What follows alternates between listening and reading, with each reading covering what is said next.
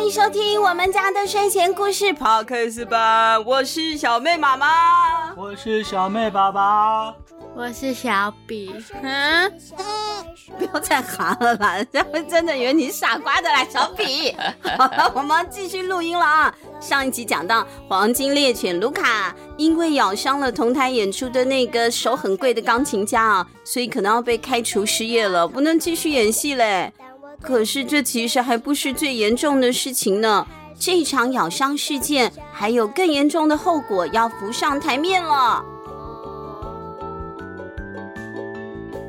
亲亲亲亲，我最爱的妈妈。口袋神探，迷雾森林的猎犬，下集。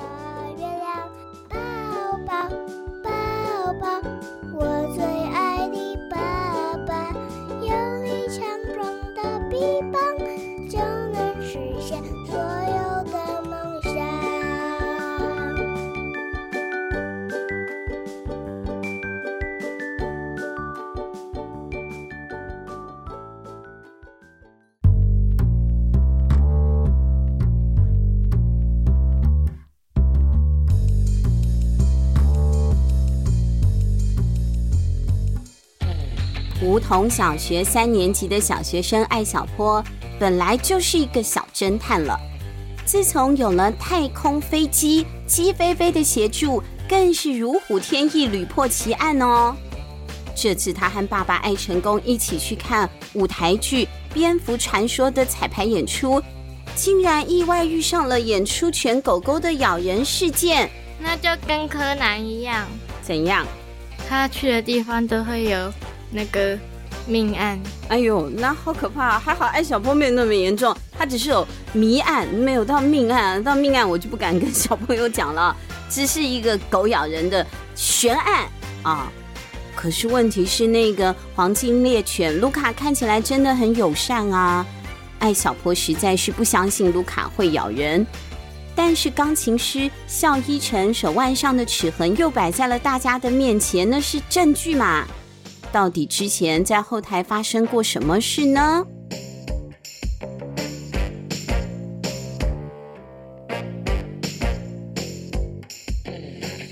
就在这个时候，被咬的钢琴师肖一成拿出了几张纸，递给刘导演。他说：“合约里有列出，排练和演出期间，你方要保证我的人身安全。如果造成了伤害。”要支付八十万元以上的赔偿，你自己看。啊？什么？八十万？对啊，八十万，八十万好多哦。哎呦，不过这也不算是什么天文数字啦。很多名人都会帮自己的身材工具保险啊，比如说歌星就帮喉咙保险啊，张惠妹应该就帮她的喉咙保险了啊。运动员帮他的腿啊，或者是呃身体保险。其他真的也是有像钢琴师帮自己的手保险的嘛？啊，那各位如果要保险的话，你们要保哪里？脑袋，脑袋，脑袋。他太笨了，在大雨中跌倒啊！在大雨中跌倒，小妹写的造句，嗯、没有那个是造句，那个那个不是假的啊。好，小妹，呃，小比是要保脑袋啊，小妹要保哪里？你的哪一个部位最珍贵？你要把它保险起来。我的眉毛。你的眉毛？那爸爸嘞？爸爸保哪里？我把保费都放在老婆身上了。都都花在老婆身上了，真是一个好男人呐、啊！好，总而言之，保险这东西啊，除了什么保房子啊、车子啊，也可以保人呐、啊，也可以保部位的啊，人体的部位。好吧，那当初真的好像有那个八十万的赔偿，真的写了合约了。刘导演啊，愁眉苦脸的接过了那份合约，叹了一口气说：“哎，是的，当初的合约里面确实有这么写，可是谁能够想到真的会发生这种事情呢？哎，我也想不到啊，我什么都没做，这只狗就突然哎来咬我的手啊！狗狗真的会在对方什么都没做的情况下发狂乱咬人吗？”艾小坡越想越纳闷，他抬头仔细的观察了一下现场，突然看到在演员休息室外的走廊上方有装了监视器哦。那看了监视器就可以真相大白了咩？真真相真相大白，真相大白就知道发生了什么事嘛。照理来说是这样，没有错的啦。但是还是有大白不了的可能的啊。为什么？因为监视器它有角度的限制啊。如果你发生事情的地方刚好就是在监视器的死角拍不到的，那还是有监视器就等于没监视器一样啊，那就没有用了啊。我之前在楼下跌倒，监视器也没拍到。对呀、啊，这个这样问爸爸，那时候不是管委会吗？那时候我不是啊。哦，那时候你不是。对，可是为什么会有这种情况？就是已经装了监视器，可是拍不到死角。对，就是死角啊。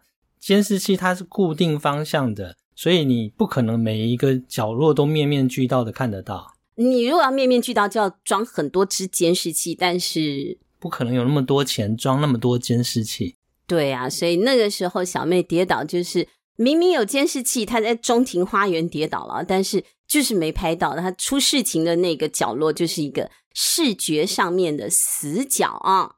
那当然，监视器有死角是很麻烦啊，没有办法让真相大白。但其实小朋友你们也要注意啊，平常很多意外的发生是在大家看不到的地方的，看不到的死角的。所以你与其去想说监视器要不要多装几根，你还不如去尽量远离危险的地方，降低意外发生的几率，这样就更能够保护自己啊。这个小朋友听故事的时候也要学会正确的观念哦啊。好，我们把焦点转回到剧场的后台啦。现在怎么办呢？确定有监视器先看嘛，哈，多多少少可以收集到一些事情发生的证据，说不定就真的拍到了。艾小坡他们就赶快跟着刘导演一起去查看监视器画面。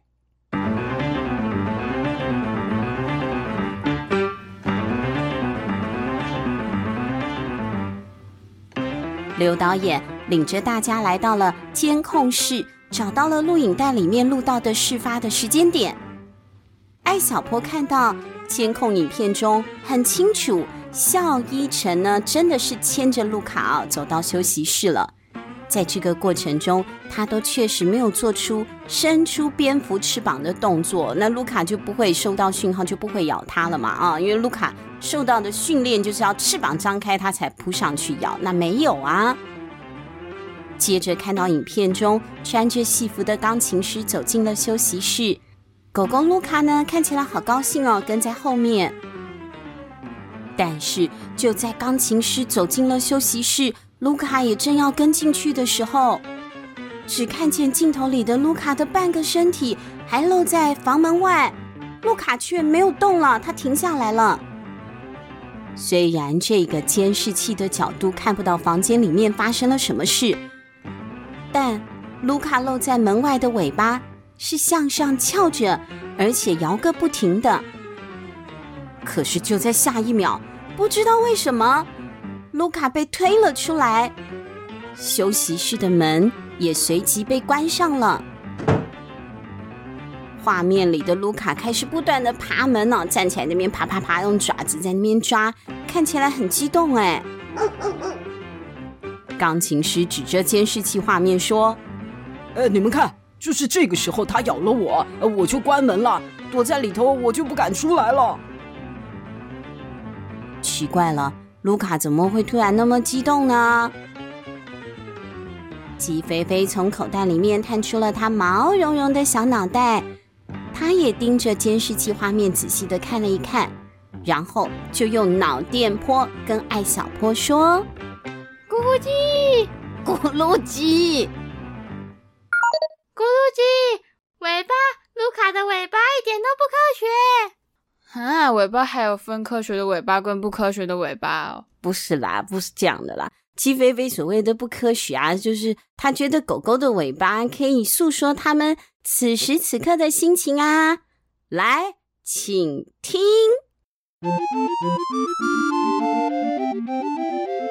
咕噜鸡，鸡飞飞的科学侦探大解密。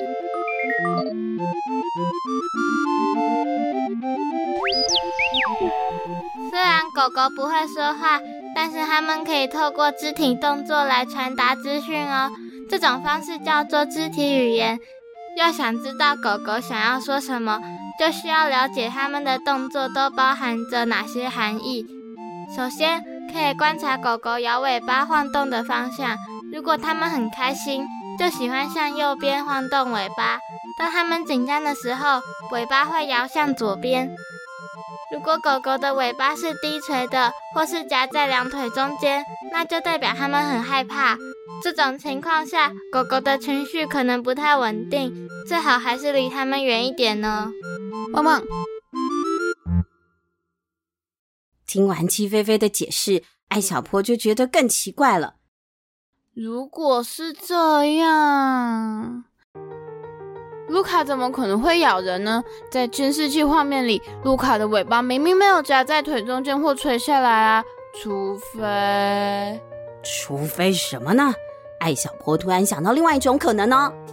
于是他悄悄地凑到了钢琴师的左手边，就是被咬的那里，仔细观察那些牙印。现在他很确定自己的推理是对的了。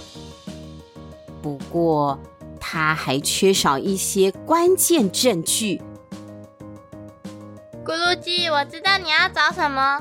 咕噜鸡，鸡飞飞驾驶着蛋壳飞船，迅速飞进了休息室。一番搜索之后，他用脑电波告诉艾小坡：“咕噜鸡，储物柜第三层，还有门口的垃圾桶，有你要的东西。”我 干嘛突然这样讲话？啊，不管怎么讲啦，听完了鸡飞飞传回来的脑电波，艾小坡就立刻回到休息室，把鸡飞飞找到的证据收起来了。这时，大人们也回来了。刘导演呐、啊。原本呢要打电话去给律师，钢琴师却摆摆手说：“呃，不用找律师这么麻烦啊，哎，你私下陪我就行了。”这时，艾小坡走上前说：“等一等，刘导演，卢卡并没有咬人。”啊？什么？大家都看向艾小坡。萧一晨也生气了，我明明被咬了，他却露出手上的伤痕，说：“小孩子不要乱说话，那个监控和我手上的牙印，你们不是看到了吗？”“不，那只是假象。”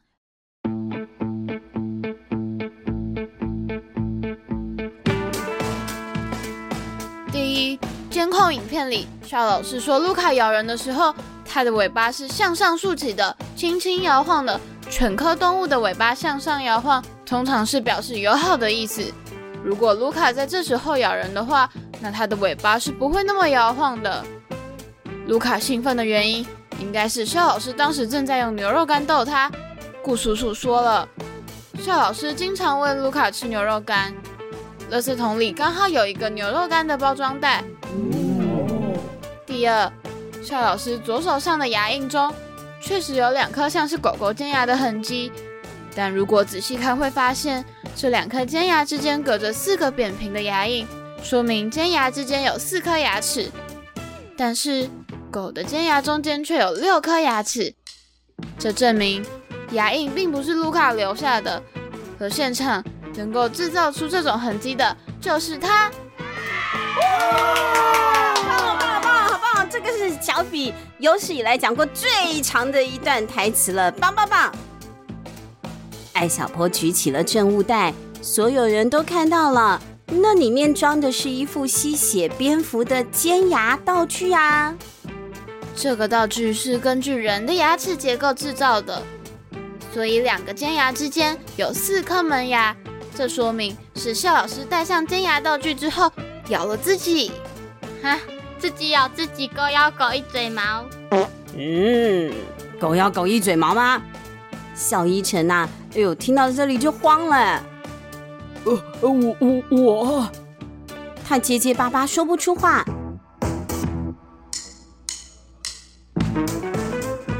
在众人的注视下，他踉跄着坐回沙发，额角渗出的汗珠粘住了杂乱的头发。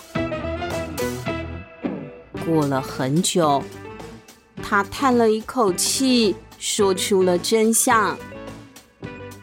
哎呀，二十年前我是很有名，那时候我也赚了不少钱，可是我全部都拿去赌博了，还因为这样欠了几百万的债。这次我看到合约上的赔偿条款，就起了歪心思。他低下头，捂住了脸。这个时候，门外的卢卡竟然跑了过来。只见卢卡跑到钢琴师的手边，用毛茸茸的额头蹭掉了他指缝间的泪水。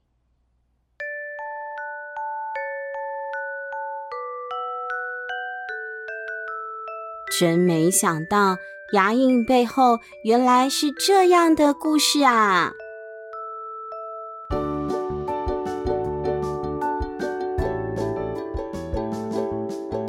轻轻的躺入温暖的被窝，在我们家的睡前故事，慢慢听你诉说。爱哭的公主，爱生气的小怪兽。野狼和他的绵羊朋友，最后相见了没有？太惨了！谁惨？卢卡。狗狗惨吗？不是人惨吗？你看那个钢琴师啊，因为一时的贪欲，他不但呢也没有真的拿到了什么赔款，而且他现在名声都臭掉了，因为他就说谎了嘛，对不对？还差点害了狗啊，害了训练师，害了刘导演，哈，通通都要被他害了，就是因为他欠债之后呢起了贪欲，这样是不对的啊。所以呢，我们做人要正直，不要咬自己。对对，不要咬自己啊，咬自己也没有用的。好，这个是我们口袋神探说的第一个故事啊，分成上下两集来讲。我们还有一个故事哦，下个礼拜继续跟大家说。下一个故事也很紧张哦，有幽灵出现了吗？我们下星期见，两位一起说拜拜，拜拜，拜拜。有地球人好神游，一脚踢飞了从头。但我最最最喜欢的，是做你的小跟屁虫